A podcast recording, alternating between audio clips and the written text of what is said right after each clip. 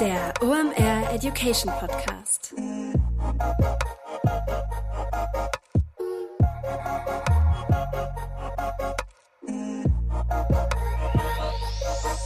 Es ist wieder Montag, Zeit für eine neue Folge OMR Education. Mein Name ist Rolf Herrmann, ich bin der Chefredakteur der OMR Reports und heute machen wir was richtig Geiles. Was machen wir? Wir reden über Content Marketing und sind mal Backstage bei einem DAX 30 Konzern bei Henkel und äh, Peter Hartmann und Matthäus Michalik erklären uns heute mal, wie man da ein richtig gutes Content Marketing aufbaut.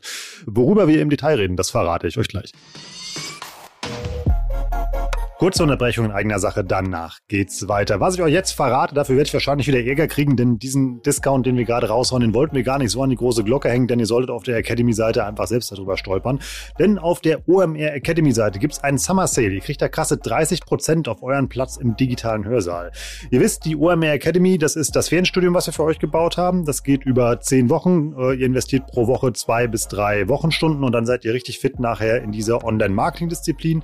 Das ist kein langweiliges Format, irgendwie, wo ihr irgendwelche Webinare guckt und nachher so ein paar Multiple-Choice-Fragen beantwortet und dann einen tollen Zettel bekommt. Nee, ihr arbeitet in kleinen Gruppen zusammen, arbeitet auf euren Kampagnen mit den klügsten Köpfen, die wir so im Netzwerk haben. Richtig cool. Ähm, das E-Mail-Marketing-Modul startet nächste Woche. Ansonsten gibt's das aber auch demnächst. Für Instagram-Marketing, für Facebook gibt's das schon, für Digital Analytics und auch für SEA und für SEO. Ihr seht also, für egal in welche Richtung du unterwegs bist, ist da bestimmt was für dich dabei. Nutzt den Summer Sale. Den findest du unter omr.com slash academy. Dann ploppt da so ein Code auf, gib den einfach mal ein und verrat ja nicht, dass du den hier im Podcast gefunden hast.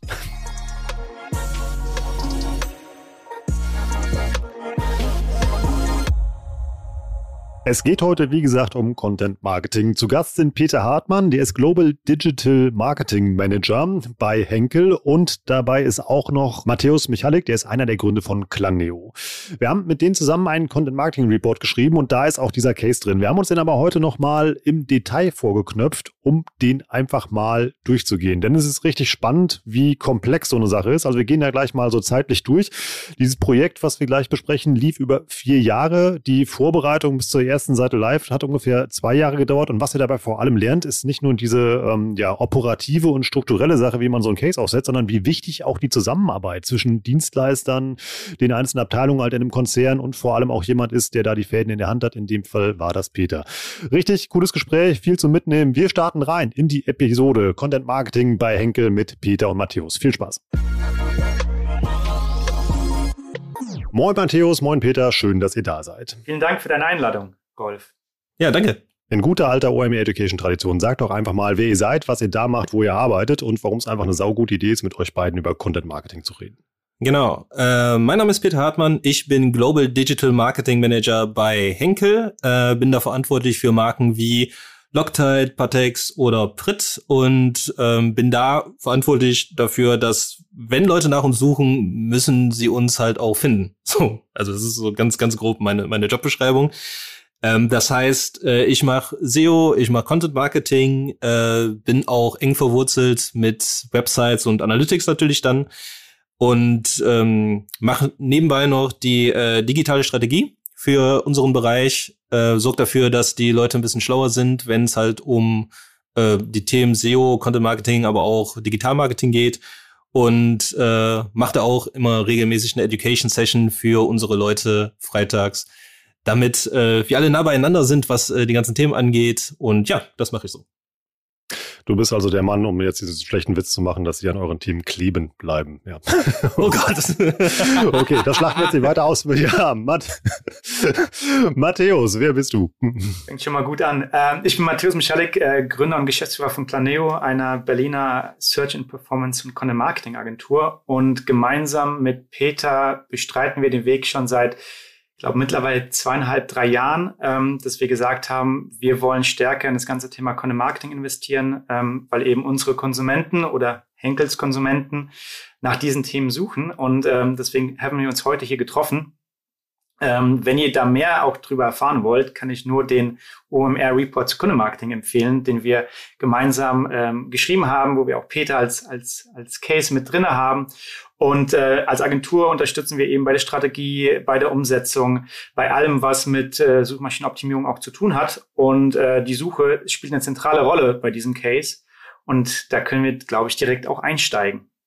Genau, lass uns mal direkt in die Praxis gehen. Ich habe es ja in der Vergangenheit schon an diversen Stellen in diesem Internet geschrieben, wenn mir der, der Heilige Geist des Internets erscheint und mich fragt, welche Online-Marketing-Disziplin willst du behalten? Ich würde mir Content-Marketing aussuchen.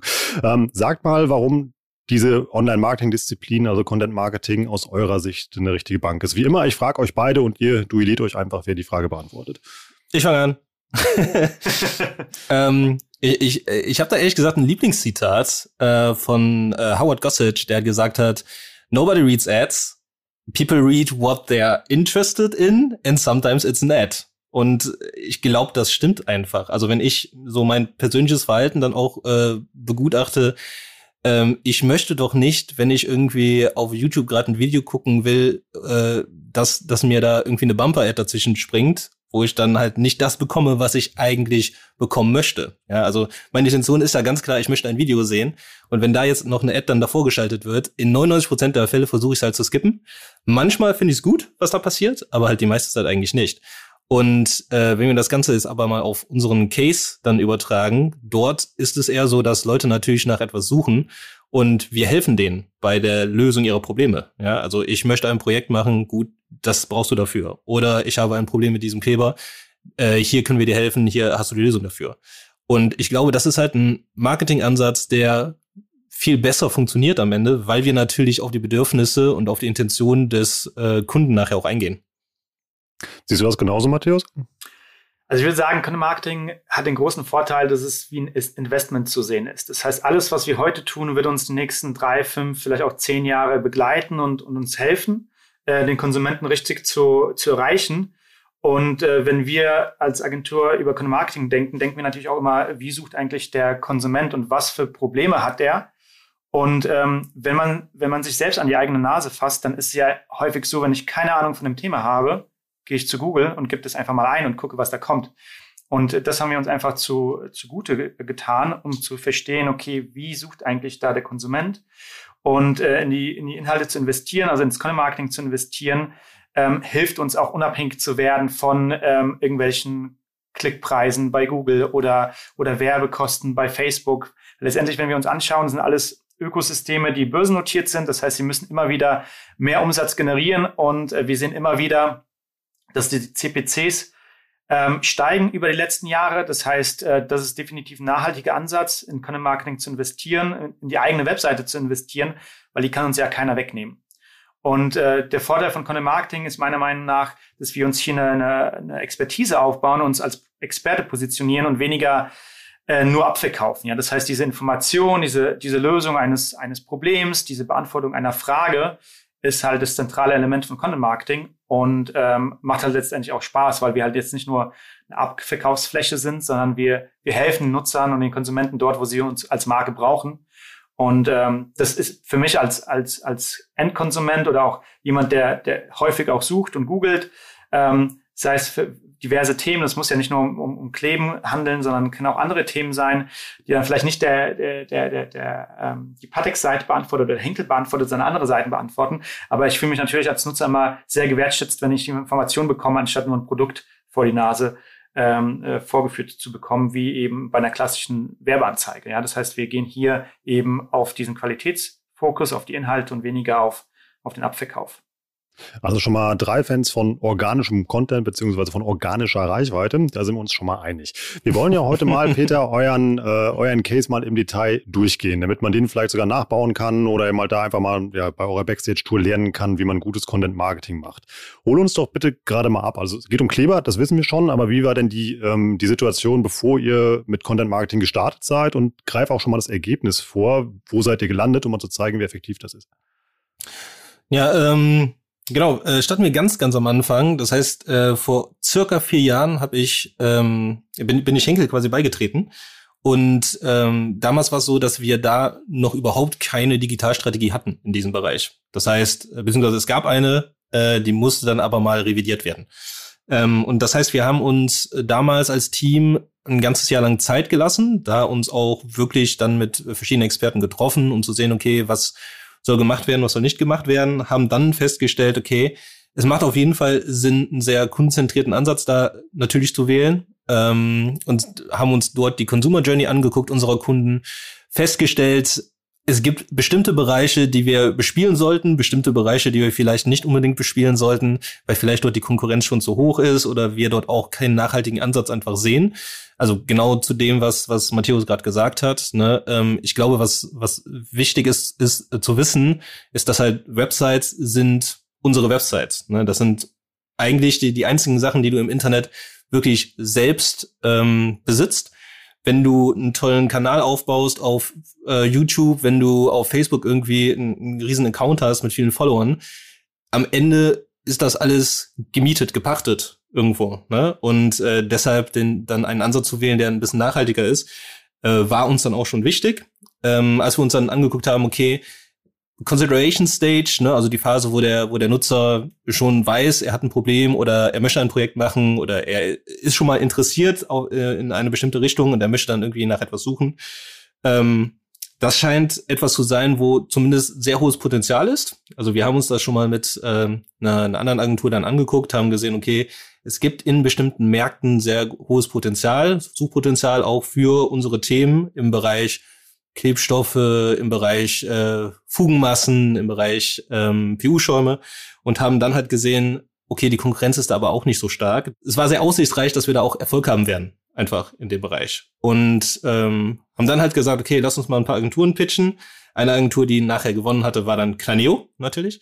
Und ähm, nach jetzt fast drei Jahren quasi, wo wir diesen Approach dann halt äh, laufen haben, haben wir unseren Traffic vervierfacht, würde ich sagen. Also werden am Ende des Jahres unseren Traffic vervierfacht haben, ähm, was natürlich jetzt auch nichts ist, wo man sich irgendwie vor irgendwem verstecken müsste. Wir haben bei sehr vielen relevanten Suchbegriffen äh, Top-Platzierungen bei Google, was uns auch sehr wichtig war.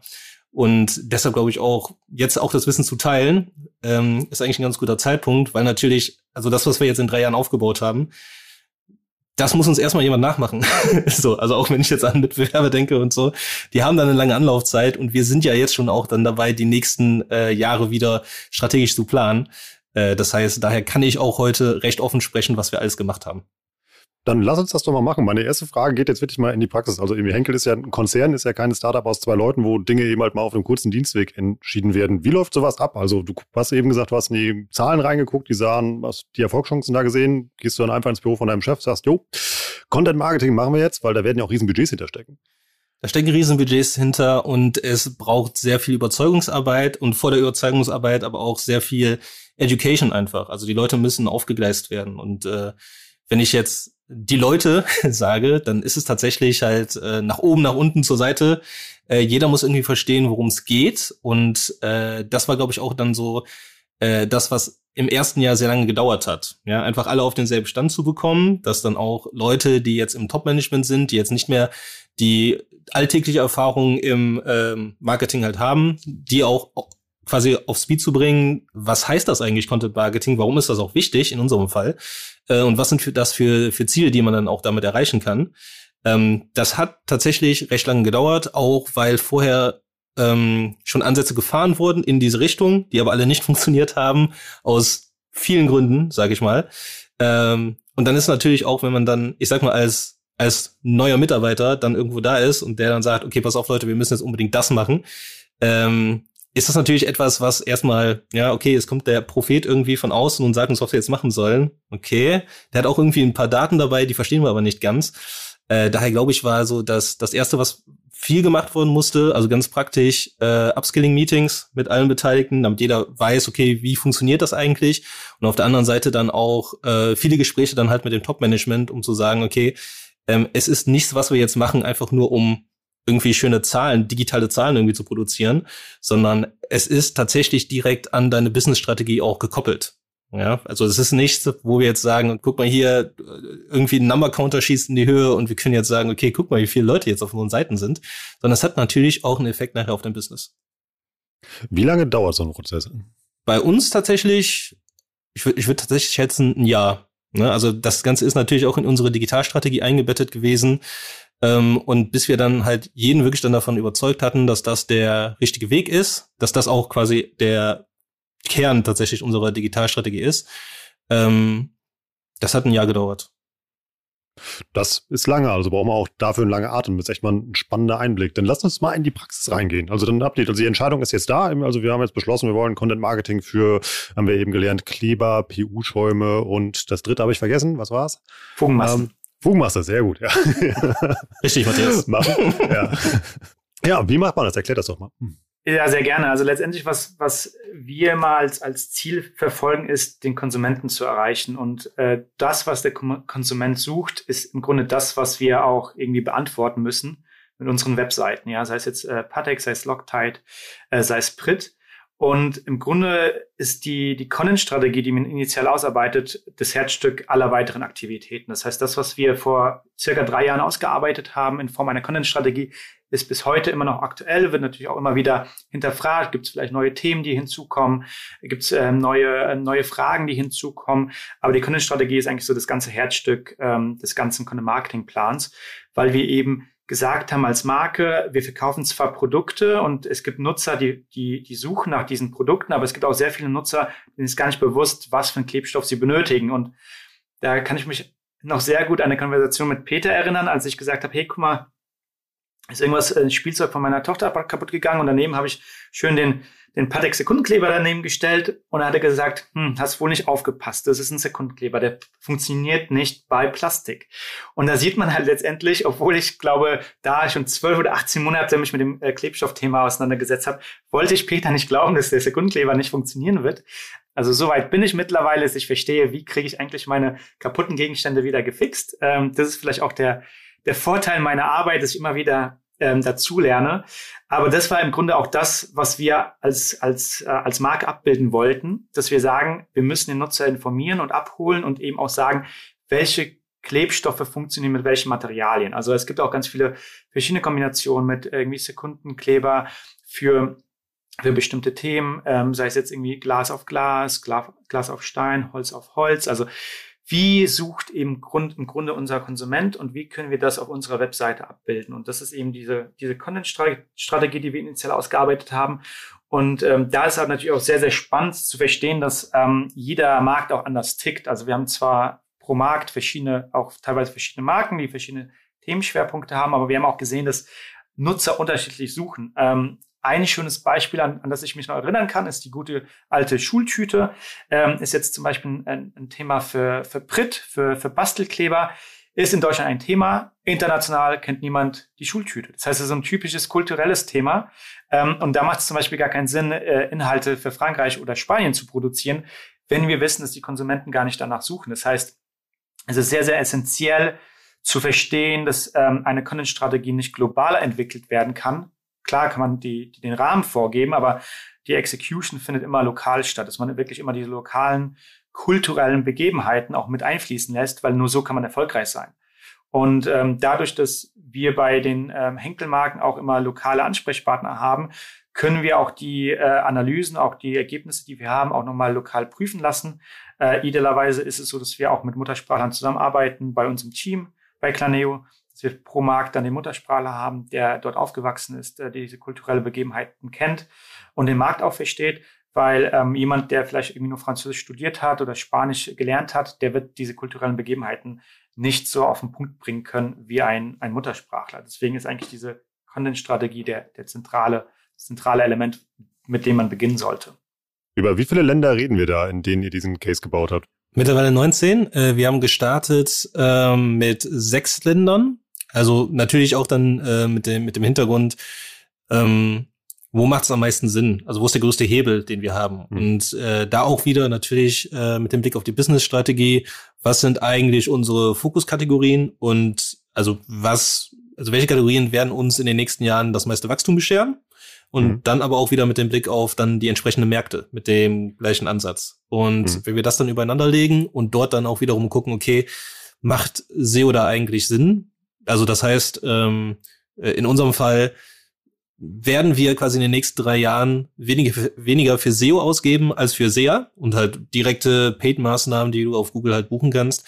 Ähm, dann macht das halt für uns auch, ich sag mal, auf, auf, auf lange Sicht natürlich dann Sinn, ähm, da jetzt was zu machen. Und sind da halt 2019 mit sechs Ländern gestartet. Äh, 2020 hatten wir dann schon neun Länder dabei und in dem, genau in diesem Jahr werden wir 19 Länder dann nachher aufgegleist haben. Äh, am Ende werden wir das äh, dann auch auf 30 Websites parallel machen. Krass. Dann lass uns mal so das ähm, ja, mentale Whiteboard im Kopf so ein bisschen aufmachen. Also wir brauchen ja, wenn wir loslegen, eine Zieldefinition. Da schreibe ich dann jetzt einfach mal drauf, irgendwie ähm, ja, Wachstum in allen Zielmärkten und durch organische Reichweite Steigerung des Abverkaufes national. Stimmt das? Kannst du so machen. Ähm, ist die Frage halt, wie erfolgreich das dann ist. also äh, für, für, für uns war es ehrlich gesagt wichtig, dass wir äh, Ziele finden, die äh, kommunizierbar sind. Also ähm, da verstehe ich so ein paar Sachen drunter. Das, das eine ist, ähm, dass man natürlich irgendwo die Dringlichkeit unseres Vorhabens natürlich dann auch äh, aufmacht. Das heißt, äh, den Leuten auch zu zeigen, okay, pass auf, es gibt, ich glaube, ins, inzwischen sind es irgendwie 3,5 Milliarden Suchen am Tag, die es auf Google gibt. Ja, davon ist halt dann natürlich auch ein Teil, der uns da irgendwie betrifft. Und wenn du nicht da bist, dann existierst du einfach nicht. Also digital mhm. bist du dann halt nicht da. Ähm, was natürlich dann auch, ich sage mal, unseren Mitbewerbern vielleicht den Vorteil verschafft, dass die dann halt da sind. Oder auch ähm, Seiten, wo wir halt nicht wissen, ob sie uns dann bewerben werden oder halt Konkurrenzprodukte. Wissen wir nicht, also macht es da schon Sinn, irgendwie ähm, äh, was zu machen. Äh, dann ist es auch so, dass ich glaube, so in Zeiten, wo äh, Amazon, Riesenunternehmen, was auch viele Produkte kopiert, ähm, wo Marken für mich halt sehr wichtig sind oder auch als Konsument halt sehr wichtig sind, denn was, was unterscheidet mich am Ende halt von, von einem anderen Produkt, wenn ich halt beide Marken nicht kenne. Ja, dann mhm. äh, ist es halt für uns auch als, als Henkel, äh, wo wir immer Marktführer in äh, Qualität sind. Also unsere Produkte sind tatsächlich die besten Produkte am Markt, kosten dafür aber auch ein bisschen mehr. Ähm, aber wenn du das nicht kommuniziert bekommst, wenn du nicht die Marke dann aufgebaut hast und du hast dann halt die Wahl zwischen halt bei Amazon No Name versus No Name, dann hast du da auch keinen Differenzierungswert ähm, äh, mehr. Ja, also das heißt, ähm, wir müssen Marke aufbauen, wir müssen bekannt sein, wir müssen dafür sorgen, dass äh, wenn Leute nach uns suchen, dass wir halt dann da sind, äh, damit auch weiterhin Patex eine starke Marke ist. So, ne? weil ähm, ich meine, bevor ich auch bei Henkel angefangen habe, äh, habe ich vielleicht das gemacht, was auch viele machen. Ja, ich, ich laufe irgendwie in einen, einen Euro-Store, ja, kauf mir da halt einen billigen Sekundenkleber zum Beispiel, guck, ob das passt. Meistens funktioniert's halt dann nicht, dann bin ich halt frustriert und denke halt, ja, okay, Sekundenkleber ist blöd. Nee, ist aber halt einfach kein guter Sekundenkleber gewesen. Und um auch sowas dann zu vermeiden, ist natürlich dann wichtig, dass man dann halt ähm, äh, ja einfach präsent ist als Marke im digitalen Bereich. Und ich glaube, das zusammen halt äh, mit der Dringlichkeit, dass wir halt ähm, bei Google dann auch gesehen werden müssen, ähm, war dann, ich sag mal, intern so das Ziel. Das heißt, ne, wenn wir dann sagen, okay, wir haben in ähm, drei Jahren äh, viermal so viel Traffic, das versteht man. Ja, also hm. das, das kannst du auch messen nachher, klar, ne, smarte Ziele und so weiter, ja, machen wir. Äh, das kannst du dann auch halt ähm, regelmäßig verfolgen, kannst regelmäßig gucken, wo bist du da. Und äh, das, das zweite Ziel, was wir uns halt gesetzt haben, war, dass wir halt in den Top 3 bei Google halt sind mit den relevantesten Suchbegriffen. Es gibt eine sehr hohe Wahrscheinlichkeit, wenn man jetzt nach Sekundenkleber sucht bei Google, dass wir da auf Platz 1 sind. Äh, und das ist schon ganz cool, weil ne, transaktionales Keyword und so vor Amazon und allen anderen, ja, kann man machen. Das machen wir gleich alle mal. Okay, dann schreiben wir auf unser Whiteboard als Zieldefinition äh, Marker aufbauen, ähm, Traffic steigern äh, und in den Top 3 der organischen Treffer landen. Wie analysiere ich denn jetzt die Handlungsfelder, wie ich das erreichen kann? Letztendlich, wenn wir über Content Marketing sprechen, äh, das, das sagt ja schon der Begriff, dass wir in Content investieren müssen. Und ähm, bevor wir diesen Content Marketing Approach hatten, waren die Markenseiten sehr transaktional getrieben. Also wir hatten unsere Produktdetailseiten, wir hatten vielleicht noch ein paar Kategorien, aber der ganze Bereich rum um die Information, rund um die Inspiration hat komplett gefehlt. Ähm, und das war uns von Anfang an bewusst, dass wir eigentlich nur erfolgreich sein können, wenn wir uns einfach viel breiter aufstellen. Und es wenn wir auch letztendlich den Nutzer dort erreichen, ähm, wo die Suche stattfindet, eben auf, auf Google, wie Peter schon sagte, Top 3 ähm, Positionen war eigentlich das Ziel oder ist immer noch das Ziel und da haben wir uns auch ganz, ganz gut entwickelt die letzten drei Jahre. Ähm, aber diese Analyse, diese, diese ähm, Konsumentenanalyse zu verstehen, wie sucht der Nutzer, das war dann eben der, der erste Schritt, also die, die Content-Strategie, die daraus resultiert ist. Und ähm, dann eben die äh, Investitionen in, in die Inhalte. Und wie, wie Peter schon sagte, wenn wir nach Sekundenkleber suchen, haben wir ein gutes Standing, sind wir vor Amazon und das ist ja letztendlich auch der Unterschied nochmal zwischen der Suche bei Google als, als bei Amazon. Bei Amazon sehr transaktional getrieben. Jemand weiß, okay, ich brauche einen ähm, Kleber für Leder, Lederkleber, äh, Textilkleber, Sekundenkleber, Plastikkleber. Ähm, bei Google sind die Suchen eben anders und das haben wir in der Analyse gesehen, dass die viel breiter sind, auch viel früher anfangen und Nutzer vielleicht noch gar nicht wissen, was für ein Produkt sie benötigen für das Problem, was sie haben. Das heißt, auch sehr, sehr lösungsorientierte Inhalte. Und ähm, das war das Ergebnis äh, der Analyse und das war auch das Ergebnis über viele Märkte hinweg, dass wir einfach gesehen haben, ähm, nicht nur die Produkte werden gesucht, sondern vielmehr ein Problem wird gesucht und die Lösung müssen wir liefern und, und anbieten. Also sowas wie, ich habe meine Finger mit Sekundenkleber zusammengeklebt. Geht mega gut. Geht mega gut. Also über alle, über alle Länder hinweg, glaube ich, kleben sich Leute irgendwie mit Finger, äh, mit, mit Kleber die Finger zu. Gutes äh, Stichwort. Das war zum Beispiel auch so eine Diskussion, interne Diskussion, wo wir natürlich auch mit, mit Brandmanagern oder Kategoriemanagern sprechen mussten, warum wir es für richtig erachten, auch so einen Inhalt zu liefern. Weil da natürlich auch aus Brandperspektive oder Kategorieperspektive ja auch immer gewünscht war, ja, unser Content Marketing muss ja auch abverkaufen, das muss ja auch irgendwie auf die Sales einzahlen. Und natürlich jemand, der Sekundenkleber von Haaren oder von Haut oder von Fingern entfernen sucht, der hat wahrscheinlich schon seinen Sekundenkleber da. Vielleicht, vielleicht ein Patex-Produkt, vielleicht auch nicht.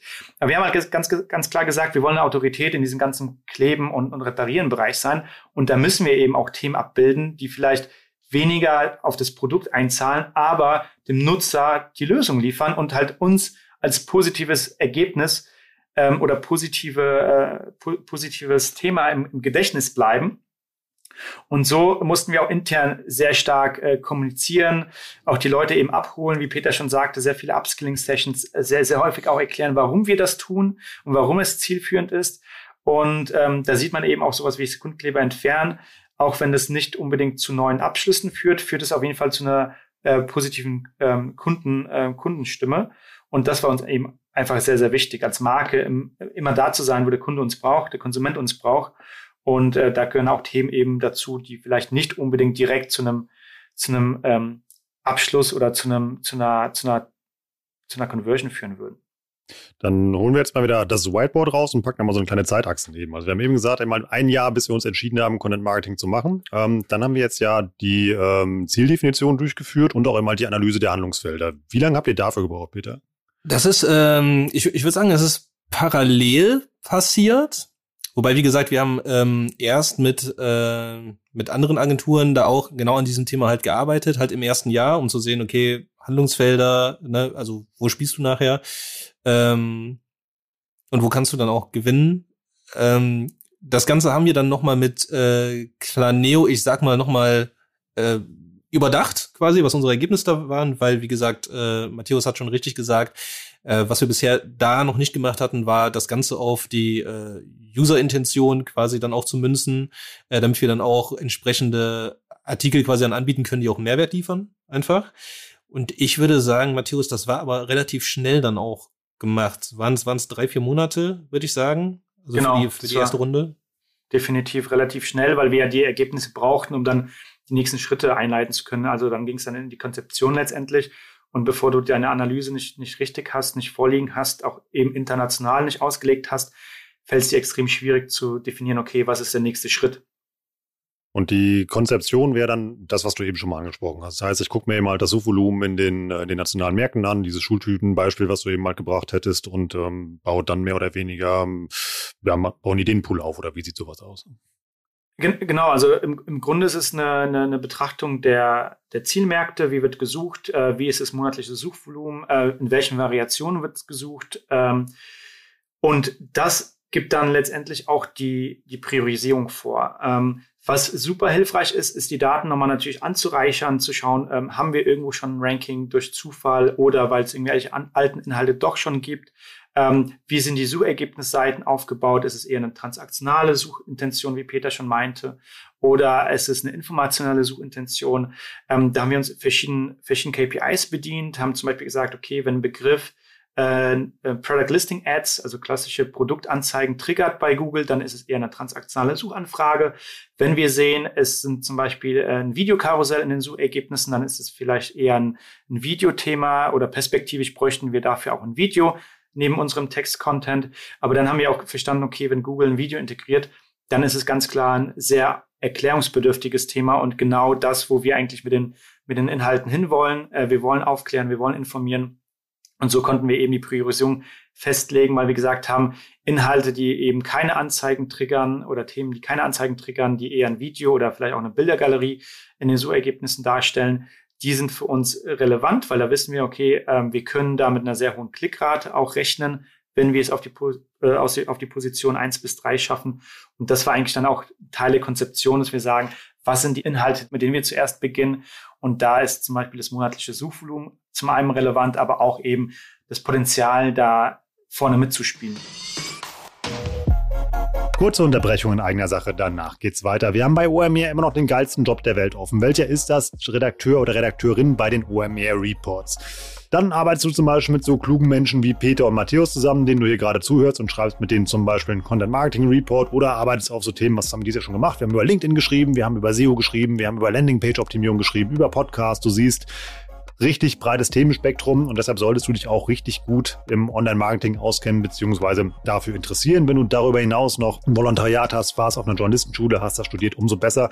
Braucht nicht zwingend jemand mit 50 Jahren Berufserfahrung. Jemand Junges, Wildes mit frischen Ideen nehmen wir auch gerne. Nutzt die Chance, wir schreiben nicht so häufig Stellen aus und ja, wir hätten einfach ja Bock, dich im Team zu begrüßen. Check mal die Stelle, die ist in den Shownotes verlinkt und schick dann einfach deine Bewerbung. Wir freuen uns darauf oder schick die Bewerbung auch gerne einfach so ganz spontan an report.omr.com und dann treffen wir uns hoffentlich bald mal auf dem virtuellen Kaffee und gucken mal, ob das passt. So, und jetzt wieder rein in die Folge mit Peter und mit Matthäus.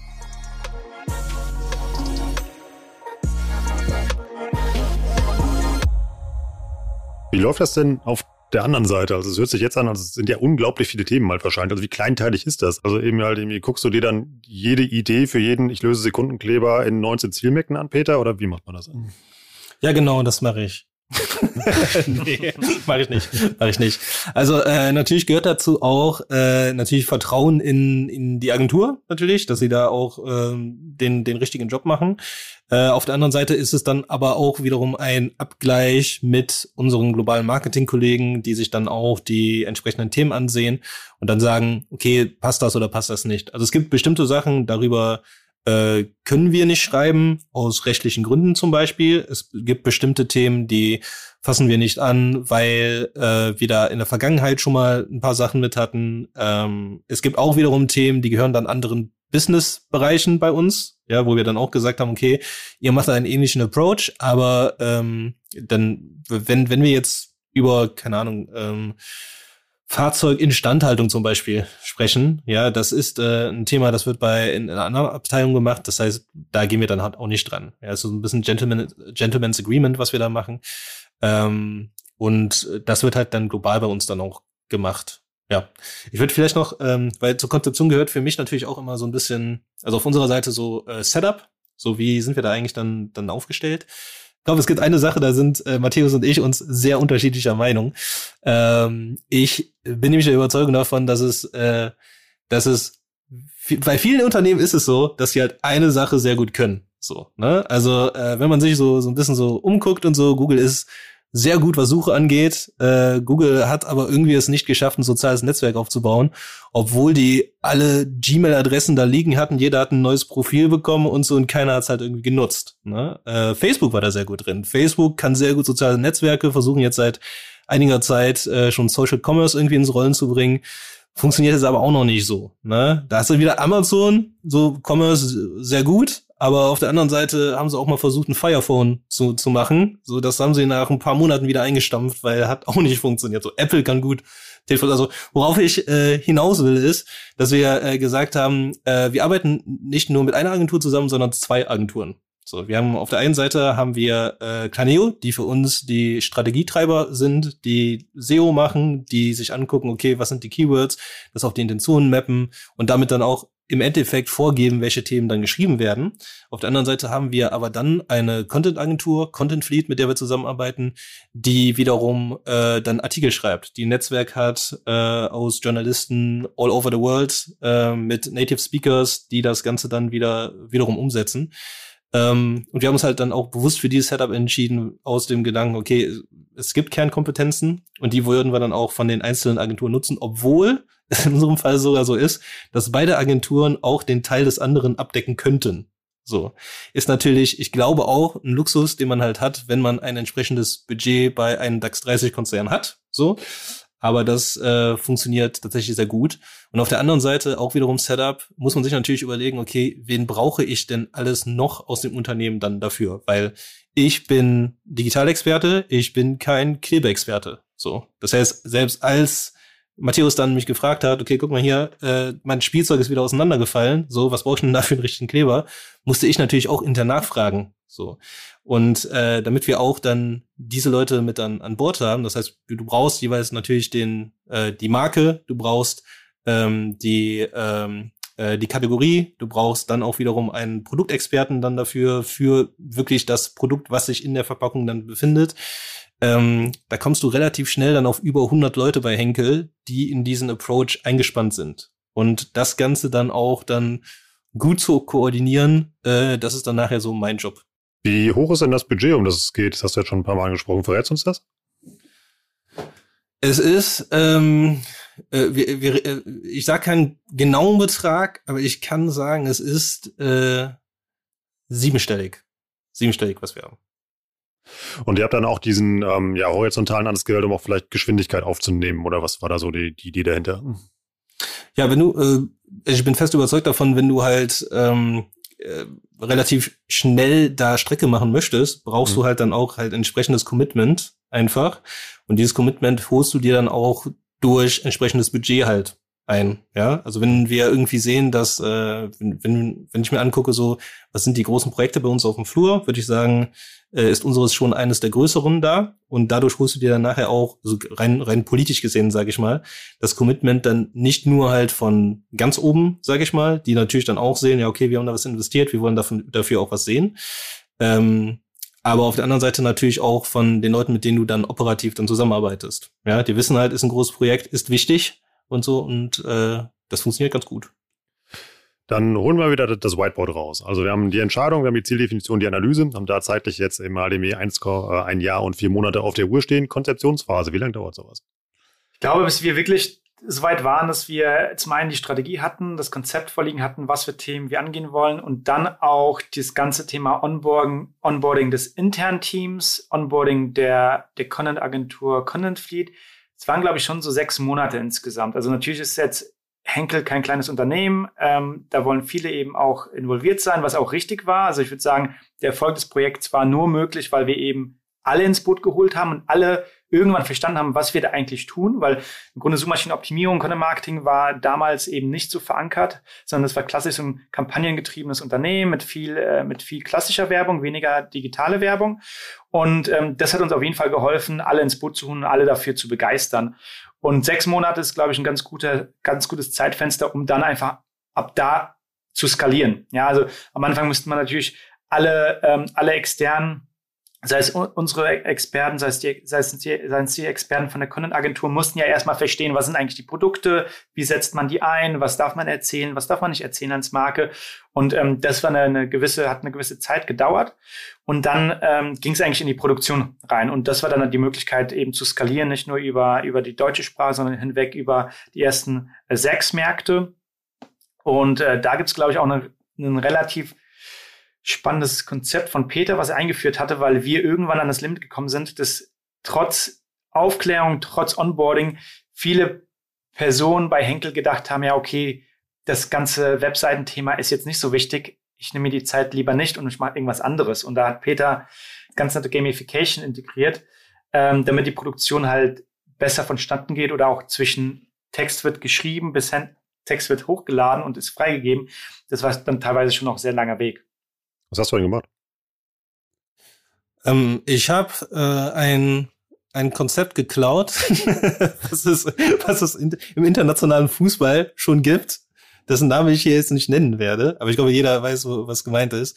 Ähm, wir haben einfach gesehen, dass es äh, schon entsprechende Wettbewerbe äh, draußen gibt, wo natürlich die Besten gegen die Besten antreten und nachher schöne äh, Preisgelder gewinnen können. Und äh, das Konzept haben wir nicht eins zu eins, aber so ähnlich äh, dann auch auf äh, unser Projekt übertragen. Das heißt, wir haben verschiedene Länder, die quasi gegeneinander antreten, in Approvals geben, ja, also in Sachen freigeben am Ende.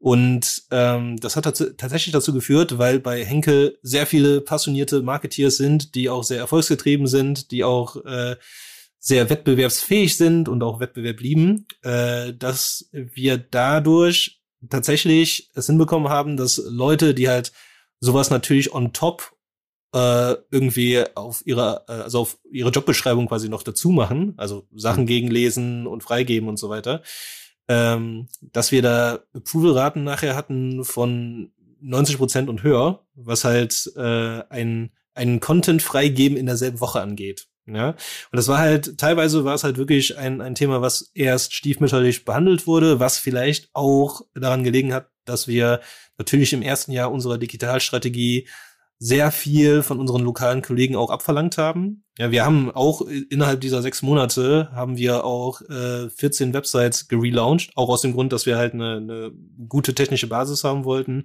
Da hat auch ähm, Matthäus und Team äh, haben uns auch beraten, was wir da genau machen sollen, damit wir wirklich sehr schnell Websites haben, was jetzt auch der Fall ist. Ähm, und parallel dazu hatten wir quasi schon den ersten Content dann vorbereitet, der dann auch noch äh, irgendwie gepublished werden muss, äh, wo auch erst gar nicht so klar war, okay, was für ein Feedback muss ich da denn geben? Wie, wie funktioniert das eigentlich und so weiter? Also dort auch wiederum Upskilling gemacht.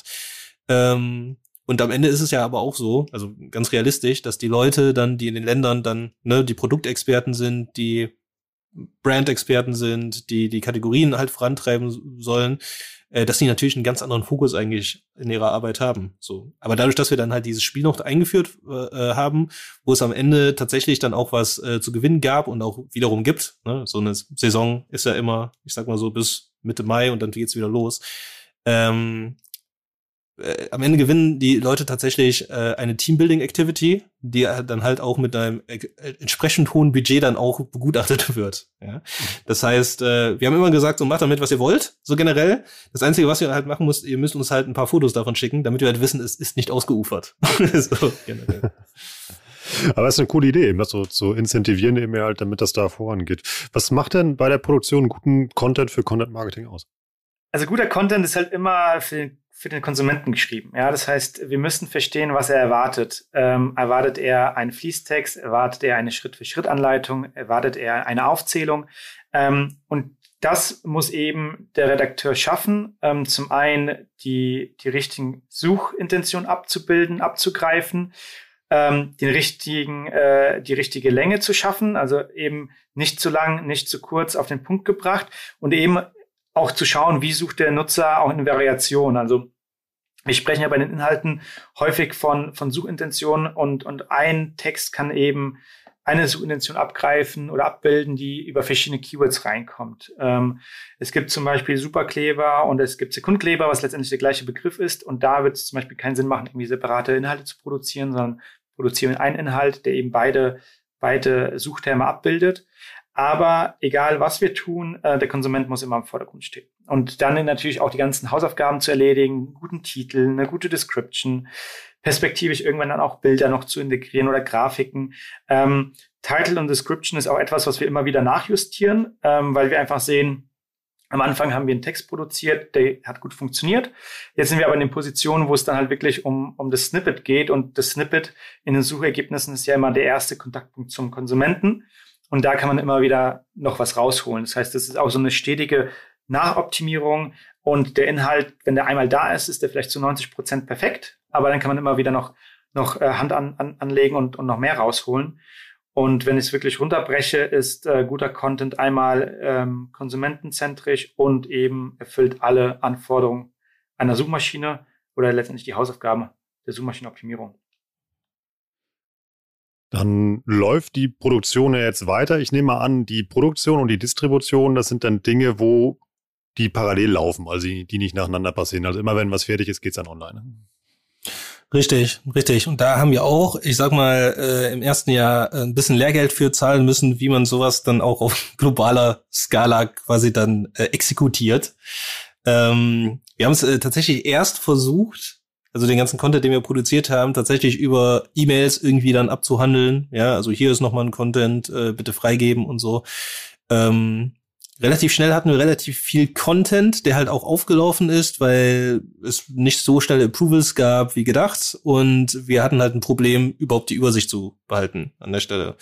Und was wir da gemacht haben ist, ähm, weil ich meine, wir haben Feedback-Schleifen dann auf globaler Ebene und auch auf lokaler Ebene. Äh, das heißt, wir schreiben Mastertexte auf globaler Ebene vor, sage ich mal. Die werden dann auch global abgenommen. Dann werden die Sachen aber dann auch wieder transkriiert, wie äh, Matthäus eben auch schon so ein bisschen angedeutet hat. Äh, das umfasst nicht nur halt eine bloße Übersetzung, sondern auch dann die kulturellen Begebenheiten dann vor Ort oder aber auch ähm, die, die Anpassung der Markensprache, weil wir das nicht nur für halt drei Marken machen, sondern für ein paar mehr ähm, damit auch jeweils die Markenidentität dann gewahrt ist. Ähm, dann reden wir halt über diese ganzen Stakeholder, die irgendwie miteinander dann zu tun haben, dass wir irgendwann gesehen haben, okay, wir haben zwar eigentlich einen ganz guten Prozess, aber wir brauchen irgendwie ein Tool, was das Ganze unterstützt und haben dann gesagt, okay, ähm, wir haben bei, bei uns bei Henkel haben wir sowieso Microsoft Teams im Einsatz und da gibt es äh, die Möglichkeit, dann auch Kanban-Boards anzulegen so dass wir da dann gesehen haben, okay, macht Sinn, wenn wir so viel Content produzieren, dass wir das dann auch auf ähm, also da, dort einmal ganz transparent abbilden. Ein Artikel ist quasi eine Karte dort. Dort werden verschiedene Leute drauf verteckt und jeder sieht dann tatsächlich sehr transparent, wer wo gerade ist, wer was zu tun hat. Ähm, und das passiert dann tatsächlich dann gleichzeitig mit der, mit der Distribution. Aber da kann der Matthäus viel mehr zu sagen. Genau, die Distribution erfolgt im Grunde über die Webseite. Ähm, das sind ja auch Inhalte, die für die Webseite gedacht sind und weniger für Social Media Kanäle oder, oder andere Distributionswege. Ähm, wir haben von vornherein gesagt, die Webseite ist das größte Gut, was wir haben als Marke. Wir investieren eben die Inhalte und die Zeit ähm, in dieses Asset. Nichtsdestotrotz ähm, ist ja die Webseite ein zentrales Kommunikationsmittel und kann früher oder später auch noch für weitere Distributionskanäle genutzt werden. Ähm, das heißt, sei es jetzt ähm, nochmal kleinere Textformate für Social Media oder für E-Mail-Marketing, wenn man sich eben irgendwann eine E-Mail-Marketing-Datenbank aufbaut auf, auf einer Markenseite. Ähm, aber der Fokus war ganz klar die Webseite. Und natürlich konnten wir durch die guten Inhalte, die dann nach einer Zeit eben sehr prominent gerankt haben, auch wiederum ähm, Backlinks generieren und Backlinks äh, erhalten, organische Backlinks, weil natürlich jemand sich in einem Forum unterhalten hat, okay, wie kann ich irgendwie meine Playmobil-Figur kleben? Und dann hatten wir halt eben dazu einen passenden Beitrag, wie man Plastik richtig klebt und welchen Kleber man dafür verwendet. Das heißt, die Inhalte waren eben so gut und, und eben nicht verkaufsfördernd, sondern eher informationsgetrieben, dass sie auch komplett auf natürlichen Wegen verlinkt wurden, ähm, sei es jetzt im Forum, sei es jetzt in, in Blogbeiträgen oder teilweise auch von, von Nachrichtenportalen, die dann wiederum die Anleitung äh, als relevante Quelle gesehen haben und, und Patex sowieso als, als Marke stark, eine starke Wahrnehmung hat, ähm, dass sie auch eben darauf verlinkt haben, ohne jetzt äh, bewusst gewusst zu haben, okay, die tun uns da was Gutes.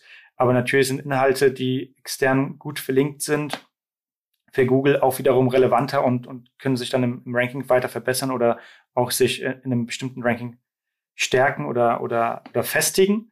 Und äh, das war eigentlich der Hauptdistributionskanal, wirklich zu sagen, unsere Webseite als Marke ist unser, unser größtes Asset und darauf passiert eigentlich die komplette Kommunikation. Würdest du das immer bei so einem ähm, Case raten, dass man immer dann die ja, mächtige Hauptdomain nutzt, vielleicht eben halt auch wegen dem Trust, anstatt was Neues zu bauen? Also jetzt wie äh, ja, ja, Bausturm Heaven, Heaven oder den, den Klebeblock oder sowas? Ähm, dadurch, dass wir aktiv als Ziel hatten, unsere Rankings zu verbessern und den organischen ähm, äh, Google-Traffic zu, äh, zu, zu erhalten, würde ich ganz klar sagen, eine starke Domain hilft dir. Ähm, mhm. Hilft dir auf jeden Fall viel mehr, als bei einer komplett neuen Domain zu starten. Aber es ist halt natürlich auch immer eine strategische Frage. Äh, Peter hat schon gesagt, dass wir nicht jedes Thema auf einer patex.de abbilden können. Bei einem Klebstoff heaven.de könntest du wahrscheinlich jedes Thema abbilden, ähm, weil eben diese Seite nicht unbedingt zentral äh, als, als deine Seite angesehen wird von, vom Konsumenten. Ähm, und das ist halt dann eben dieser Trade-off, den du hast. Also entweder du willst über jedes Thema schreiben, was vielleicht ein Brandmanager nicht freigeben würde, dann hast du eine externe Domain, musst aber natürlich bei Null anfangen, musst dir die Autorität aufbauen, musst eben viel mehr Zeit mitbringen. Und bei einer sehr starken, alten und historisch gewachsenen Domain wie einer patex.de war es für uns viel, viel einfacher, sich da in die richtigen Positionen zu begeben, weil die Autorität schon gestimmt hatte, nur der Content hat gefehlt. Und das ist definitiv eine Frage, die man sich von vornherein stellen muss. Äh, baue ich ein komplett neues Portal auf oder nutze ich eben eine, eine starke Marke und, ähm, und, und bin dann eben vielleicht schneller am Ziel, als wenn ich bei Null anfange. Und die Frage ist mhm. da, glaube ich, auch äh, natürlich so vom, vom Ziel ausgehend. Also unser Ziel war Markenbekanntheit aufbauen. Und wenn du jetzt äh, Klebstoffheaven quasi dann hättest, dann hättest du erstmal keine Marke dahinter. Ne? Also das heißt, wenn es darum geht, halt dort äh, Markenbekanntheit aufzubauen, ähm, denke ich, dass dass natürlich eine Markenseite dann einfach Sinn macht, da direkt dann reinzugehen. Ähm, natürlich wird es jetzt interessant äh, werden, wenn man jetzt drüber nachdenkt, okay, äh, aber können wir noch mehr Themen bespielen, die vielleicht nicht so markennah sind und die dann über zum Beispiel ein Klebstoff Heaven. Ich liebe das. Ich glaube, ich klau dir den. Ich glaube, ich klau dir die Domain. Schenk, Bitte schenk ich dir. Sofort, sofort registrieren und so. Äh, dass Leute dann über Klebstoff Heaven wiederum über Themen, die halt recht fern sind, sag ich mal, dann von, von unserer Marke, äh, da dann aber auch wieder dann durchgefunnelt werden, um auf unsere Markenseite oder in E-Com dann zu kommen. Wäre, glaube ich, ganz interessant mal zu gucken. Dann äh, sind wir ja schon in der Distributionsphase. Also dann, ich glaube jetzt mal bei dem Playmobil ähm, Sekundenkleber-Beispiel. Eben halt Text geschrieben, eben mal erstellt, dann lade ich das eben halt in meinem Content-Management-System bei henkel.de halt hoch. Was mache ich dann? Warten oder was ist der nächste Schritt? Ich würde sagen, warten, ja. ähm, letztendlich, wir sehen ja, ähm, in, in, in dem Case ähm, haben wir auch eine, eine Latenz gesehen zwischen, ich lade den Text hoch, er wird von Google gecrawlt, er wird indexiert und er kommt in die relevante Position. Das heißt, wir haben am Anfang sehr stark gesehen, dass wir irgendwie äh, bei Google landen, auf irgendeiner Position, abseits von der ersten Seite und eben von Woche zu Woche, von Monat zu Monat sich das Ranking verbessert hat. Ähm, und das ist meiner Meinung nach auch etwas, wo man einfach Geduld mitbringen muss. Ähm, das war auch etwas, wo wir teilweise auch intern kommunizieren mussten, dass es halt nicht von heute auf morgen geht, wie in einem klassischen ähm, Paid-Ansatz, wo ich sage, okay, ich schalte mein Budget live bei Google Ads und dann kriege ich halt direkt den Traffic. Das ist ja eben der, ich würde sagen, der Nachteil von, von Suchmaschinenoptimierung oder auch in, dem, in der Form von Content Marketing, dass ich teilweise einen langen Atem benötige und eben Zeit mitbringen muss. Was helfen kann, ist natürlich zu schauen, wie kann ich die interne Linkstruktur verbessern, dass eben der, dieser Beitrag einfach stärker verlinkt wird von, von, von meiner Webseite an sich. Ähm, aber, aber ich würde sagen, warten ist halt schon eine, eine gute Tugend in diesem Fall. Was da auch wichtig war, äh, war, dass wir natürlich dort auch unser Top-Management darauf vorbereitet haben, was passiert. Das heißt, sie wussten von Anfang an, ich habe denen gesagt, pass auf, ähm, ich brauche jetzt das Budget und dann sehen wir erstmal so im ersten Jahr wahrscheinlich relativ wenig. Aber so im zweiten Jahr werden wir Speed dann irgendwie äh, quasi, quasi aufpicken und äh, im dritten Jahr werden wir unsere Ziele erreichen. Ne? Also immer mit dem Hockeystick dann auch argumentiert, ähm, an verschiedenen Beispielen auch gezeigt, dass das tatsächlich möglich ist. Das, was wir da vorhaben, dass es halt nichts ist, was wir, was Matthäus und ich uns jetzt einmal kurz in einer halben Stunde ausgedacht haben, ja, sondern dass es natürlich äh, alles proven Methods sind, die, die wir halt haben. Ja, also es ist, wir machen ja am Ende jetzt nichts, was jetzt irgendwie Cutting Edge Digital Marketing, Attributionsschleusen zusammen mit Geomarket bla, sondern wir machen halt SEO und Content Marketing und äh, da war immer die die die Maßgabe, ne, das hier ist ein Marathon, das ist kein Sprint. Wir werden in den ersten Monaten nichts sehen. Das heißt auch wenn im Reporting, was ich dann auch äh, äh, anfangs halt jeden Monat dann irgendwie dann aufzeigen musste, konnte ich immer sagen, ja, guck mal hier, immer noch nix, aber wisst ihr ja. so. Äh, gut habe ich mich dabei natürlich auch nicht gefühlt, muss ich sagen, äh, weil es natürlich auch was war, äh, wo ich äh, tatsächlich das erste Mal dann auch im, äh, ich sag mal, in, in, in der ausführenden Position nachher saß. Ne? Früher, als ich noch Consulting gemacht habe, war es immer ein, ja, pass auf, das muss natürlich machen. So, also ist natürlich logisch, dass das dann funktioniert. Wenn er nachher selbst am Steuer sitzt, ist noch eine andere Geschichte, glaube ich. Ähm, ich habe natürlich dann auch immer äh, intern bei Matthäus dann auch immer nachgefragt, so, guck mal, Matthäus, so, wann können wir denn was sehen und so weiter. Hab die natürlich dann auch weiter genervt und so. Und äh, Maßgabe war aber tatsächlich dann, ne, abwarten, es wird schon und so. Und so war es dann auch. Deshalb frage ich, also ich stelle mir das voll hart vor. Also wenn man mal überlegt, was wir da jetzt ja durchgemacht haben mit den Entscheidungen, Zieldefinition, Analyse, Konzeption, Produktion, Distribution, würde ich jetzt mal eben bei einem Jahr vier Monate, würde jetzt mal Orakel nochmal zwei Monate drauf. Also wir arbeiten anderthalb Jahre an einem Projekt, bis der erste Content online ist. Dann ist der da. Ähm, man hat einen Milestone erreicht, will eigentlich die Champagnerkorken knallen lassen, drückt auf F5 und da steht dann eine Null tagelang. Ist ja echt voll hart. ist, äh, ist, ist korrekt, aber wie gesagt, äh, Erwartungsmanagement spielt dabei, glaube ich, die, die, äh, die größte Rolle tatsächlich, mhm. dass die Leute halt wissen, okay, wir machen das und es wird halt funktionieren. Ähm, und ich meine, inzwischen ist es halt so, dass wir den, den Approach überall halt vorstellen, äh, weil er halt so erfolgreich ist. Ja, also das ähm, gibt uns natürlich dann auch am, am Ende recht, gibt aber auch wiederum unserem äh, Top-Management recht, dass sie uns dann halt vertraut haben und gesagt haben, ja, okay, na, weil, also Budgets werden bei Henkel auf Jahresbasis approved, so, also die gesamte Strategie natürlich auf drei Jahre, aber trotzdem musst du halt dich dann auch immer wieder dann äh, vor die Entscheider stellen und sagen, ja, pass auf, ihr seht hier jetzt noch nichts, aber im nächsten Jahr werdet ihr ein bisschen was sehen. Und in zwei Jahren werdet ihr aber richtig was sehen. So. Und äh, da gehört natürlich auch am Ende ganz viel Vertrauen zu, ne? weil natürlich dort auch die Leute sitzen, die halt äh, nicht üblicherweise die, das Fachwissen haben, was du halt dafür benötigst. Ähm, da bin ich auch am Ende recht dankbar für, dass es alles so gelaufen ist, wie es gelaufen ist. Diesen äh, Distributionsschritt, Matthäus, kann ich das irgendwie beschleunigen? Also gibt es da irgendwie einen Hack, also wie ich dann diese, dass die Null schnell zu einer 1000 oder eben halt noch schneller wird? Kann ich da mit Influencern arbeiten oder was kann ich da machen? Im Grunde schon, schon schwierig. Ähm, man kann natürlich schon schauen, ähm, dass man eine Sitemap hinterlegt, dass man äh, die, die, die neuen Seiten in der Google Search Konsole hinterlegt. Also dass Google einfach schnell versteht, da ist eine neue äh, Landingpage entstanden, eine neue URL und ich sollte sie besuchen, ich sollte sie crawlen, indexieren. Ähm, was natürlich auch schon helfen kann, ist, wenn man die Möglichkeit hat, ähm, mit, mit Partnern zusammenzuarbeiten oder mit Bloggern zusammenzuarbeiten, die dann halt wiederum auf die Inhalte verlinken. Ja, also man sollte natürlich jetzt nicht hingehen und sagen, hier, lieber Blogger, hast du 50 Euro, verlink mal drauf, sondern wenn die Inhalte gut genug sind und äh, Blogger, sei es jetzt so Do-it-yourself-Blogger, die Anleitung gut finden und darauf verlinken, hilft es dir. Ja, aber so proaktiv auf Blogger zuzugehen, ist auch etwas, was gegen die, die Google-Richtlinien so im Grunde verstößt, ähm, weil du sollst eben nicht die Links aufbauen, du kannst aber darauf aufmerksam machen. Und äh, wenn der Inhalt eben gut genug ist, dann, dann, ähm, dann verlinken sie darauf.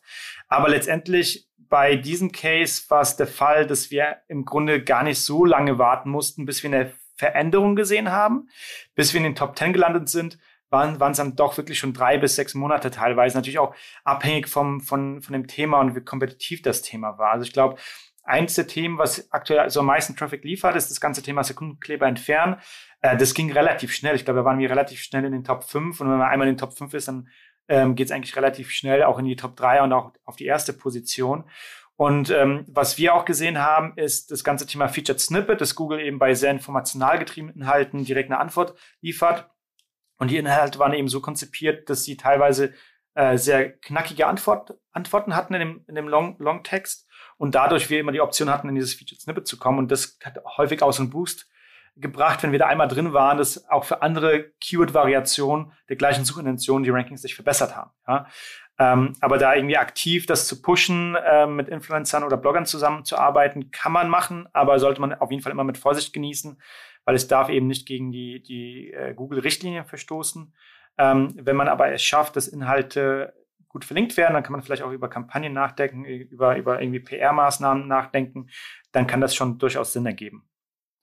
Dann lass uns als letzten Punkt mal noch so über das äh, ja, Abschlussthema bei so einem Case sprechen. Das Thema Erfolgsmessung und Controlling. Wie baut man sowas auf, damit Peter beruhigt zu seinen Chefs gehen kann und sagen, habt Geduld?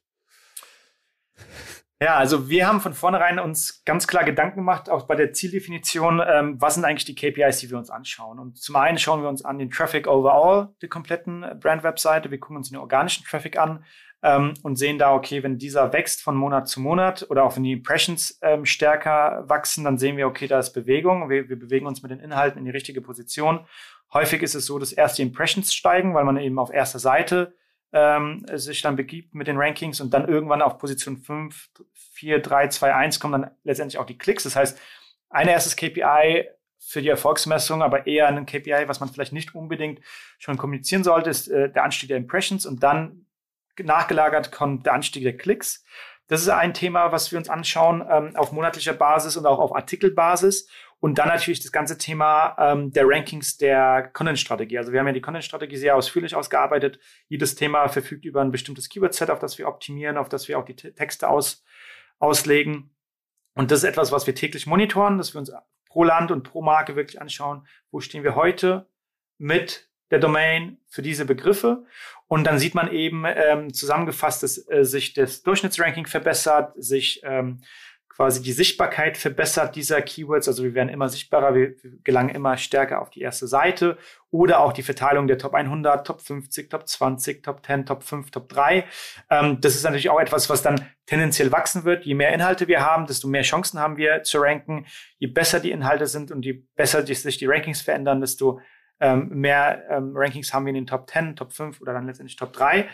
Und was für uns auch noch ganz wichtig war, weil wir auch sagen, okay, was, was bringt eigentlich die Zukunft mit sich, ist ja immer noch Voice Search so ein relevantes Thema, ähm, was aktuell meiner Meinung nach immer noch nicht so angekommen ist, ähm, aber eher als auch eher als Interface genutzt wird, die, die Stimme als, als, als Suchinterface, dass wir uns anschauen, wie häufig werden wir in diesen Featured Snippets ausgespielt, weil die Featured Snippet ähm, Ergebnisse immer das Ergebnis der, der Voice-Antwort sind von, von zum Beispiel Google Assistant. Und da wollten wir eben sicherstellen, dass wenn ein Featured Snippet ausgespielt wird, also eine Antwort direkt von Google beantwortet wird in den Suchergebnissen, dass eben dann Patex zu finden ist und nicht ein, ein, ein Retailer oder eine andere Marke oder vielleicht auch ein Do-it-yourself-Portal, sondern dass eben Patex die Antwort liefert in diesem Featured Snippet und ist auch eben ein, ein KPI, was wir uns anschauen, basierend auf dem initial erarbeiteten Keyword-Set. Wie stark sind wir in diesen Featured, Featured Snippets äh, vertreten? Das ist spannend. Jetzt können wir nämlich mal, ähm, wir holen jetzt wieder unser Whiteboard raus, und um mal diesen Hockeystick mal nachzuzeichnen, den, den, den Peter ja immer angesprochen hat, weil diesen Prozess, den wir jetzt ja gerade durchgespielt haben, das sind fast zwei Jahre, den ihr gerade beschrieben habt. So, und, wir, und äh, wenn man mal guckt, ihr, meint, ihr habt ja zwei Jahre dran gearbeitet, jetzt eben mal seit vier Jahren ins Land gegangen und ihr seid bei äh, Faktor vier von ähm, ja, eurem Ziel, was ihr euch gesteckt habt. Ist das echt wirklich mal interessant, das mal so, so durchzuspielen und mal zu sehen, was da eigentlich hintersteckt und vor allem, wie viel Geduld man dafür braucht. Kommen wir mal zur letzten Kategorie, die wir immer in diesem schönen Podcast haben. Und das sind unsere Results to go. Wenn jemand mit Content Marketing starten sollte, was sollte er aus eurer Sicht unbedingt machen? Oh mein Gott, ihr braucht die richtigen Partner. Das ist mega, mega, mega wichtig. Ähm, wir haben uns sehr viel Zeit gelassen, sag ich mal, überdurchschnittlich viel Zeit gelassen, äh, die richtigen Partner für dieses Projekt auszuwählen, weil wie gesagt, also die, die Erfolgsmessung im ersten Jahr ist mega schwer. Ja, das heißt, wenn man mit Agenturen zusammenarbeitet und die liefern einfach im ersten Jahr nicht, dann hat man unter Umständen einfach ein ganzes Jahresbudget verballert, ähm, ohne dass man es selbst gemerkt hat. Ja, deshalb dort auf die richtigen Partner setzen ist für mich tatsächlich das, das Wichtigste an diesem ganzen Projekt gewesen. Ähm, wir haben sehr viele Agenturen gepitcht für die verschiedenen äh, Bereiche, die wir da haben. Am Ende haben wir halt dann äh, Caneo und Content Fleet äh, daraus ausgewählt und ich bin sehr glücklich mit dieser Entscheidung. Und ähm, ich würde allen Leuten, die halt sagen, okay, ich möchte Content Marketing machen, was ist das Wichtigste an, an der ganzen Sache, ähm, mit den richtigen Partnern zusammenarbeiten. Das das, das Allerwichtigste. Ne? Also prüft die, ähm, holt euch entweder halt direkt Planeo rein oder oder aber äh, holt euch halt jemanden dazu, der wirklich halt etwas von von SEO Content Marketing schon versteht und Agenturen dann auch auf Herz und Nieren prüfen kann, weil wir hatten es tatsächlich, also als wir uns dann angeguckt haben, äh, mit welchen Agenturen äh, wir bei Henkel dann auch in der Vergangenheit, äh, äh, Vergangenheit äh, zusammengearbeitet haben in unserem Bereich, ähm, es wurde, also so, so ein guter Agenturtrick, glaube ich, äh, ist äh, Longtail-Keywords immer ausgeben und sagen, guck mal hier, dafür ranken wir ja auf Platz eins und so weiter. Ähm, und wenn dann halt vor Ort, sage ich mal, ein nicht so fachkundiger Marketier ist, der ne, vielleicht mehr so Brand-Marketing macht, aber halt nicht so viel Ahnung von SEO hat, dann macht das schon sehr viel Eindruck, sag ich mal. Du kannst auch natürlich dann den Hockeystick faken, wenn du da einfach nur auf äh, äh, bestimmte Keywords dann quasi dich dann ähm, fokussierst und so weiter. Ähm, all solche Dinge sind uns dann aber auch im Pitch dann quasi dann nachher aufgefallen, wo wir gesagt haben, okay, ihr nicht, ihr nicht, ihr nicht, auch ihr nicht. Ähm, und äh, daher mein Rat an alle, äh, sucht euch die richtigen Partner aus.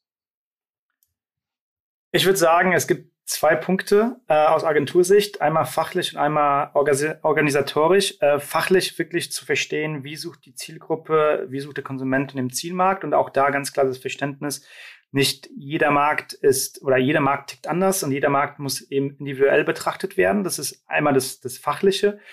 Das Organisatorische ähm, ist ganz klar, je besser der Ansprechpartner auf Kundenseite und je besser der intern Politik betreiben kann, desto erfolgreicher kann das Projekt werden. Ich glaube, wenn, wenn Peter die ganze Arbeit nicht geleistet hätte mit dem Onboarding, mit dem Upskilling nach links, nach rechts, nach oben, nach unten und ähm, dieses Verständnis, was wir da eigentlich tun, äh, intern bei, bei Henkel nicht vermittelt äh, bekommen hätte, wären wir heute nicht dort, wo wir, wo wir stehen. Ja, das heißt, da ist eben ein sehr guter Ansprechpartner auf, auf Kundenseite, der eben weiß, mit welchen Personen er wie kommunizieren muss, äh, super hilfreich und ähm, hilft uns als Agentur oder als Agentur gespannt zwischen, zwischen Content und Planeo ähm, die Ergebnisse zu liefern, weil wir mussten eben nicht mehr diese extra Meile gehen und intern viel, viel nochmal aufzeigen und nochmal sagen, warum wir das tun, warum es so lange dauert, sondern es hat alles Peter übernommen. Ähm, und es hat uns quasi dann den Rücken freigehalten für für, für das Doing, ja, für, für die Strategien, für, für die Prozesse aufsetzen, für das, für die, für die ganze Konzeption und dann letztendlich die Skalierung über die Produktion und dann die, Distribution der Inhalte auf, der, auf den Webseiten. Ähm, und ich glaube, das macht einfach das, das Projekt so erfolgreich, dass wir eben im Dreiergespann zwischen zwei Agenturen und dem Inhouse-Team sehr, sehr gut funktionieren und äh, jetzt eben diese Ergebnisse vorweisen können. Richtig spannend, wie ähm, wichtig diese sag mal, weichen Faktoren jenseits eines Dashboards sind, damit so ein großes Projekt erfolgreich wird. Danke euch beiden für eure Zeit und für die Backstage-Tour durch diesen richtig spannenden Case. Peter sichert sich jetzt Klebstoff heaven. Ähm, ich sag danke für, ich sag danke für eure Zeit, für die spannenden Insights und tschüss aus Hamburg. Vielen Dank für deine Zeit, Rolf. Tschüss. Genau. Ciao. Tschüss. Das war wieder richtig spannend. Ich habe viel gelernt. Ich hoffe, du auch. Und ja, wirklich mal cool, so eine Backstage-Tour bei so einem Konzern zu machen und da mal hören, wie die ihr Content-Marketing organisieren. Wenn du das mal nachlesen willst, was die da alle erzählt haben, Peter hat auch am Content-Marketing-Report mitgeschrieben und hat dann noch ein bisschen mehr verraten als hier gerade im Podcast. Und da stehen noch ganz viele andere Sachen drin. Eigentlich ja, das Erfolgsmodell von Claneo findest du da nämlich drin. Die haben ein Fünf-Stufen-Prinzip geschrieben, warum und wie du dein Content-Marketing aufbauen und umsetzen kannst. Das ist 100% Praxis, lohnt sich auf alle Fälle. Schau mal rein, das findest du unter omr.com slash report und den Gutscheincode kennt ihr. Mit dem Gutscheincode Warenkorb bekommst du auch noch 10% auf deinen OMR-Report. Bevor ich Danke sage fürs Zuhören, nochmal Danke für die fünf Sterne, die ihr uns regelmäßig da lasst bei Apple Podcasts und für die Rezension, die ihr da schreibt. Hört damit bitte nicht auf. Freuen wir uns immer richtig drüber, wenn wir da was lesen. Und hört auch nicht auf, uns Fragen zu schicken, denn André Alper braucht neue Fragen für das Ask André Format. Der hat nämlich kaum noch welche. Das heißt, die Chancen sind sehr gut, wenn du jetzt eine Frage schickst, dass du dann auch die Chance hast, einen Report zu gewinnen in einer der nächsten Ask André Episoden. Dann sage ich heute Tschüss aus Hamburg, danke fürs Zuhören und bewerb dich unbedingt auf die OMR Report Redaktionsstelle. Stelle. Tschüss.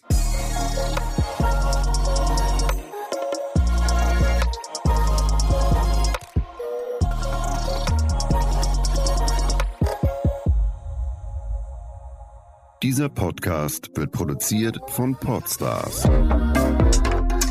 bei OMR.